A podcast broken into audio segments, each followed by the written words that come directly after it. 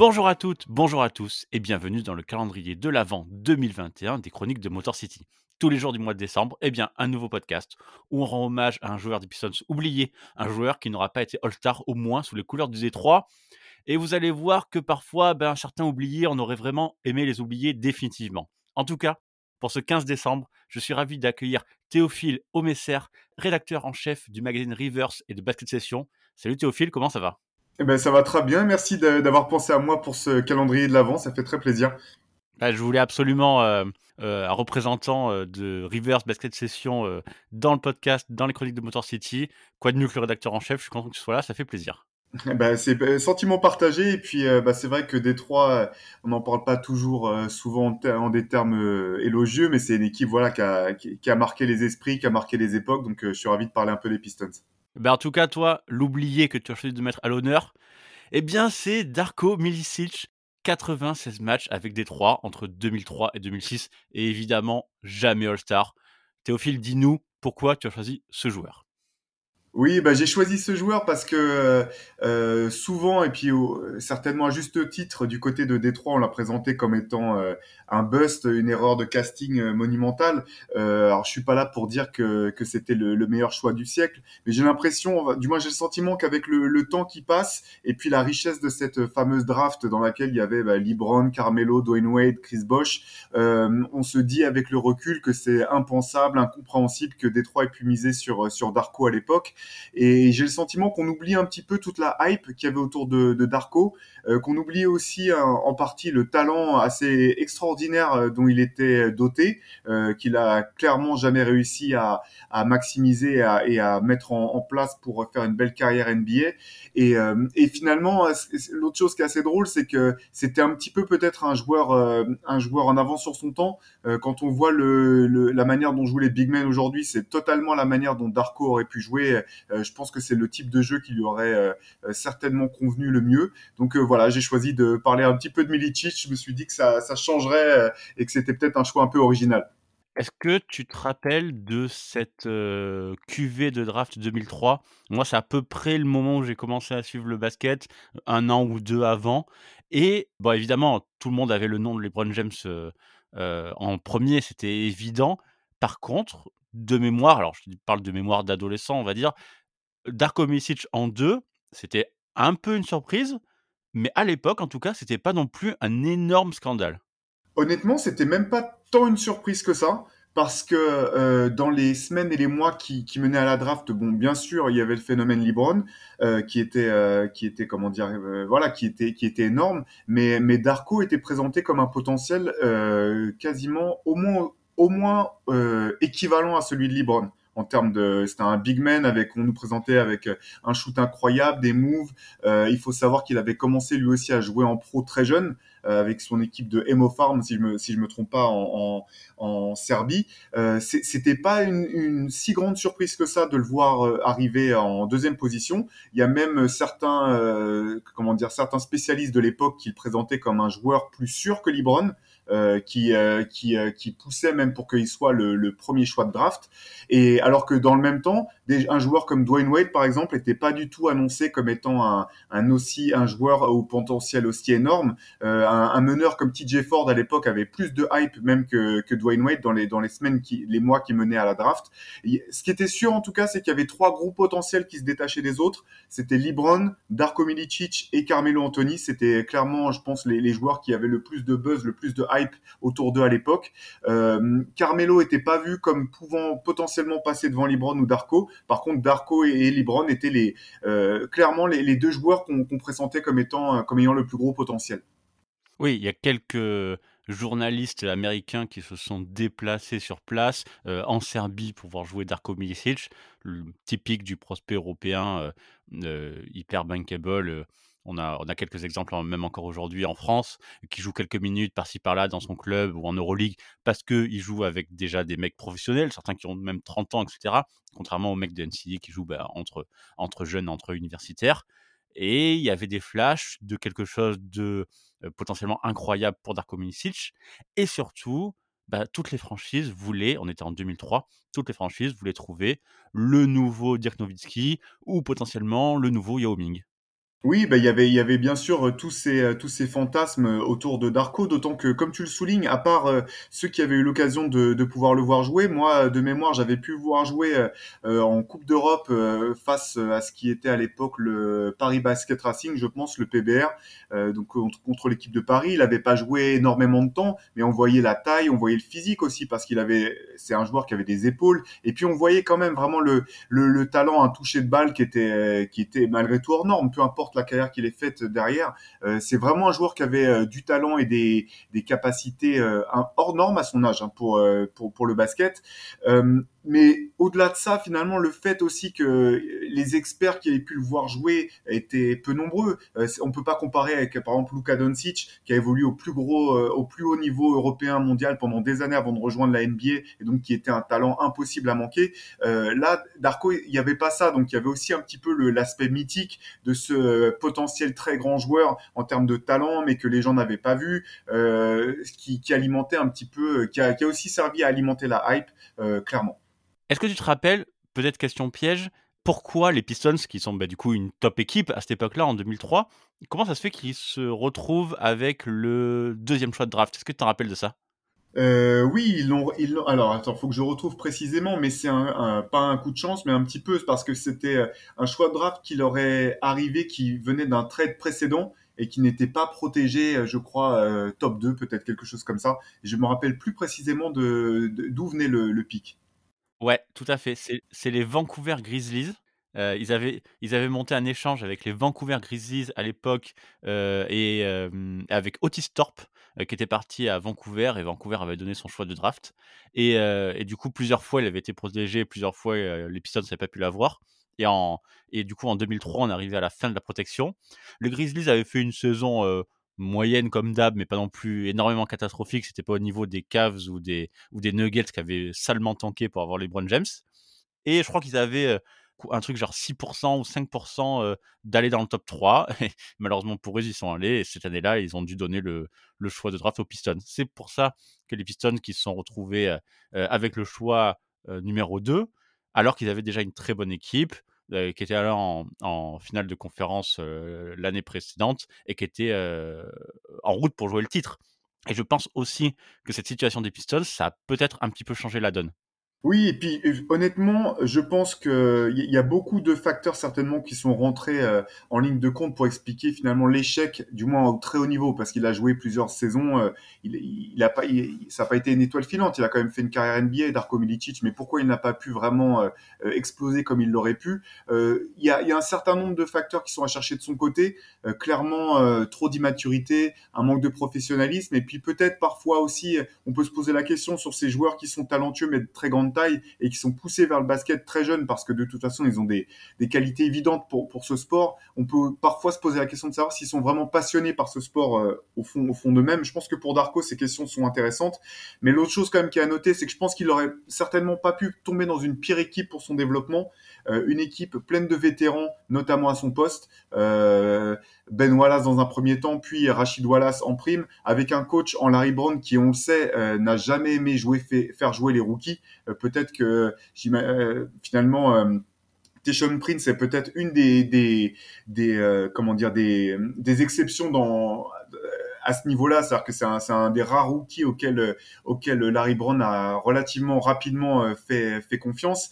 Et, et donc, il s'est retrouvé à la fois barré en termes de temps de jeu, euh, il s'est retrouvé avec un coach qui n'aimait pas les rookies et qui était pas tendre. Et donc je pense que au-delà de, du choc culturel qu'il a pu avoir pour euh, le jeune Darko, il y a eu aussi beaucoup d'incompréhension et je pense pas mal peut-être aussi de comment dire de. Je pense qu'il a baissé les bras parce que c'était assez frappant de le voir rentrer sur des fins de match, sur des courtes périodes, ces deux premières saisons là, et de le voir faire un peu n'importe quoi finalement, pas comprendre euh, que c'était les moments où il pouvait montrer au club et au coach qui comprenait les principes de jeu. Euh, moi, j'ai des souvenirs vraiment de le voir euh, shooter, prendre la balle et shooter systématiquement dès qu'il touchait le ballon, un peu comme un, un petit peu comme un sale gamin. je, je, veux, dire d'une certaine manière, en mode bon bah vous me faites pas jouer quand je rentre sur le terrain, je vais mettre mes shoots, et sans qu'il puisse vraiment comprendre que c'était pas du tout la bonne manière pour pouvoir gagner la confiance euh, bah, de ses coéquipiers, de son du, coaching staff et, aussi du voilà du, staff qui avait euh, pris un gros risque au final euh, en le sélectionnant lors de la draft. Mettons-nous à sa place, heu, malheureusement une seconde, heu, le gamin a à peine 18 ans. Je crois qu'il y avait même une histoire de dérogation qu'il a eue, heu, au dernier moment pour se présenter à la draft 2003 parce qu'il était trop jeune.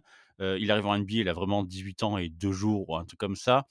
On lui dit qu'il est un super joueur depuis, pas mal d'années déjà.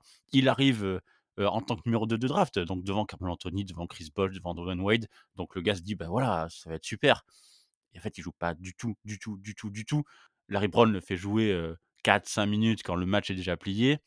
Il arrive dans un mode de vie à l'américaine qu'il comprend absolument pas, dans un vestiaire de Détroit, soudé avec des vétérans et cetera.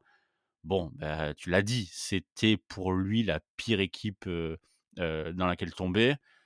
Est-ce qu'on aurait pu imaginer un développement différent dans une équipe, de très, très bas de tableau qui l'aurait fait jouer de nombreuses minutes, qui aurait développé, développé ce jeune comme, comme d'autres équipes on pourrait avoir aujourd'hui, bah, les Pistons justement ou le Thunder ou ce genre d'équipe? Un process, est-ce qu'il aurait pu avoir un process Darko dans une autre équipe?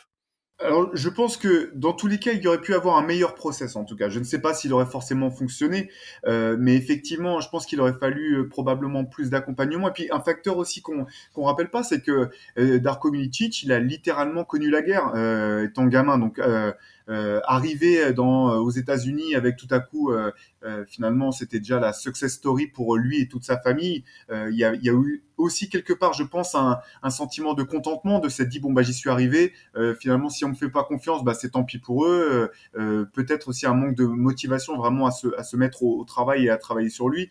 Mais je pense qu'effectivement, euh, s'il avait eu l'occasion de tomber, alors bien sûr, il serait pas tombé à San Antonio parce que drafté bien trop, mais dans, dans, dans un club ou même peut-être comme ce que ce que ce que savent très bien faire les Raptors aujourd'hui, euh, prendre des potentiels, les faire travailler, euh, les faire grandir au sein de leur système tout en leur donnant euh, assez rapidement des responsabilités. Je pense qu'il y, avait quand même en Darko Milicic, alors ça veut pas dire qu'il aurait réussi parce qu'encore une fois, euh, tout n'est pas de la faute du club et il a aussi sa part de, responsabilité là-dedans, mais en termes de talent, c'était quand même quelque chose Darko. Il a su le montrer par euh, flash, voilà, par moment, euh, euh, parfois dans les, équipes dans lesquelles il, a joué par la suite, aux Wolves, etc mais avec quand même souvent des problèmes de comportement, euh, voilà, qui qui n'ont pas qui lui ont pas permis de devenir un leader sur le terrain ni en dehors. Mais euh, peut-être que si durant ces années qui sont très formatrices, hein, les années voilà 18 entre 18 et 21 ans, il avait pu être euh, dans un encadrement peut-être plus euh, euh, chaleureux ou du moins qui qui lui est qui est mieux trouvé le moyen de lui faire comprendre euh, qu'il n'était pas encore la star qu'il pensait certainement être et que euh, beaucoup d'analystes lui disaient qu'il était déjà, et euh, le faire travailler euh, sur son basket, il, il, y avait, il y avait de quoi faire un, un vrai joueur de Darko Milicic, je pense. Oui, parce qu'on sait comment ça se passe aussi en NBA quand bah, tu n'es pas une superstar ou quand tu n'es pas un role player très utile, et eh ben, tu te retrouves ce qu'on appelle les journeymen, les mecs qui écument les franchises, qui servent de moyen d'échange dans un trade. Et finalement, Milicic, il a fait Orlando, il a fait Memphis, il a fait New York, il a fait Minnesota, il a fait Boston, je crois. Et bah, clairement, il n'a jamais pu se poser dans une franchise, il n'a jamais pu digérer son échec initial. Euh, ça courait à sa perte et il aurait, finalement, je pense, il aurait pas dû rester si longtemps en NBA, en fait. Mais finalement, il a aussi bénéficié de son statut de deuxième de draft parce que il, faut reconnaître que les joueurs qui sont choisis dans les trois premiers vont, vont avoir tendance à avoir plus de chances. On va leur donner plus de chances qu'à d'autres. Euh, clairement. Et puis c'est aussi euh, c'est aussi représentatif du talent qu'il y avait dans ce joueur-là. C'est qu'il y, y, a plusieurs franchises qui sont dites se sont dit non mais ce mec-là il a trop de talent. C'est simplement les clubs euh, par lesquels ils sont passés qui n'ont pas su s'en servir. Mais nous on va trouver la solution. Après c'est là où on en vient au problème. Euh, enfin la partie où on ne peut blâmer que Darko, c'est qu'il y a aussi vraiment une il, il, il, faisait partie du problème manifestement. Euh, je me rappelle qu'à par exemple qu'à l'Euro, euh, si je me trompe pas, c'était à l'Euro 2007, euh, il avait réussi aussi avec la sélection serbe à, à, se retrouver dans un début de, de bagarre ou d'échauffourée lors d'un match. Donc voilà, c'était quand même un joueur à problème, ça on, on peut pas le nier. Mais c'était plus sur l'aspect, sur le je, je, trouverais, je trouverais dommage qu'on, qu'on, qu'avec le temps, on oublie un petit peu qu'il y avait vraiment du talent, que Détroit manifestement s'est trompé en choisissant Darko parce que ça n'allait pas coller avec euh, la culture de, de, l'équipe et avec peut-être leurs besoins même à court terme notamment, mais qu'il s'était pas forcément trompé sur le talent potentiel en tout cas de, de Darko. Et on sait que la draft c'est toujours très compliqué et que voilà, c'est on, on parie toujours sur le potentiel de très jeunes joueurs à se développer ils se sont trompés sur sa capacité à se développer, mais pas sur le, talent qui était présent, je pense. Partage plutôt ton avis. Et puis, euh, comme je l'ai dit tout à l'heure, finalement, euh, l'équipe était construite pour le titre. Il n'était pas temps de, se, de s'encombrer avec un rookie. Euh, s'il pouvait être talentueux, prendre le temps de se développer, devenir le futur Dirk et prendre le relais de l'équipe de Ben Wallace, mais tant mieux. Sinon, tant pis, on le, on le laisse hacker. c'est la dure vie de la NBA, malheureusement. Théophile, merci beaucoup. Merci d'avoir reparlé assez positivement, finalement, de Darko Milicic. Eh ben ouais, c'était histoire de, rétablir un petit peu la balance et puis bon, je trouvais ça. C'est souvent ce que je me dis avec euh, le temps qui passe. Parfois, on oublie un peu les contextes. En fait, on, retient les titres, on, retient les, performances, mais euh, c'est toujours intéressant de remettre un petit peu de contexte autour. Ça permet parfois de mieux les comprendre. Bah tiens, remettre du contexte autour, euh, revenir, regarder un petit peu en arrière, c'est un peu ce que vous faites avec le MOOC Rivers. Est-ce que tu peux nous en parler?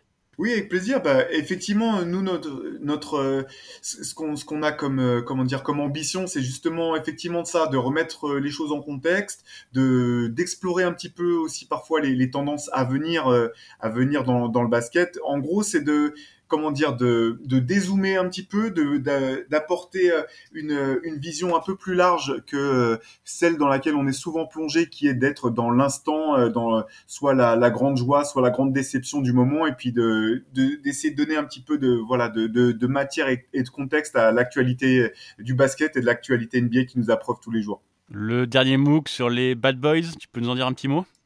Ouais, absolument. Bah, là aussi, on avait choisi de prendre un petit peu le contre-pied de, de ce qui peut se faire parfois, en allant euh, essayer de regarder un petit peu à travers les années ce, ce qu'on voulait vraiment, ce qu'on entendait vraiment par le terme bad boy. Alors, on, parle pas uniquement des des des, euh, des trois Pistons euh, de la fin des années 80 et des années 90, mais un petit peu tous ces joueurs ou tous ces personnages du basket qui, pour une raison ou pour une autre, se sont vus accoler cette étiquette. Et l'idée, c'était de voir, essayer de comprendre si cette étiquette était vraiment méritée. Euh, ce qu'elle veut représenter et aussi quelles peuvent être les conséquences qu'on a eu euh, voilà ce, ce, ce, qualificatif dans le dos euh, quel, quel comment dire, quelles conséquences ça peut avoir d'un point de vue du, de la carrière, mais aussi euh, sur la personnalité des gens, sur leur vie de tous les jours, la manière dont ils sont perçus, même en dehors des terrains.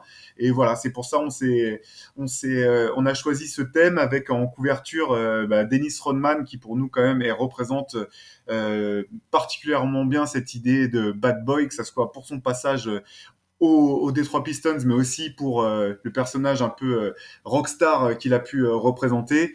Kevin Garnett, pour lequel on se pose la question de savoir si c'était un vrai bad boy ou pas. voilà, je laisse au lecteur le, le loisir de, de, découvrir tout ça. Et puis Draymond Green, qui pour nous représente peut-être le, le, dernier le dernier bad boy dans le sens, euh, pas pour dire que c'est le même type de comportement que ceux qui ont été catalogués de la sorte par le passé, mais peut-être euh, l'héritier un petit peu de, de ces joueurs qui étaient euh, sans concession, prêts à tout faire pour aider leurs équipes à gagner. Toujours commandable sur la boutique basket, basket Session Reverse c'est ça. Donc, c'est, vous pouvez le commander sur le site de basketsession.com. Euh, vous pouvez aussi vous abonner au MOOC. On n'est pas du tout présent en kiosque. Depuis plusieurs années, on a fait le choix de, de retrouver un contact direct avec nos lecteurs. Euh, donc, euh, voilà, c'est, vous retrouverez toutes les informations sur basketsession.com. Euh, c'est trois numéros par an. Euh, chaque numéro avec une cover, comment dire, créée par un artiste différent. Et puis, c'est 240 pages systématiquement. On est vraiment à la limite du, du livre. C'est pour ça qu'on s'appelle on est entre le magazine et le livre, et, euh, puis on essaye euh, bah, d'apporter quelque chose d'un petit peu différent dans le paysage médiatique du basket. Eh ben, Théophile, je te remercie une nouvelle fois d'avoir été là. J'envoie tout le monde aller commander euh, ce MOOC. Et puis, je vous, vous tous, je vous dis à demain pour la suite du calendrier de l'avant. Bye Merci beaucoup, salut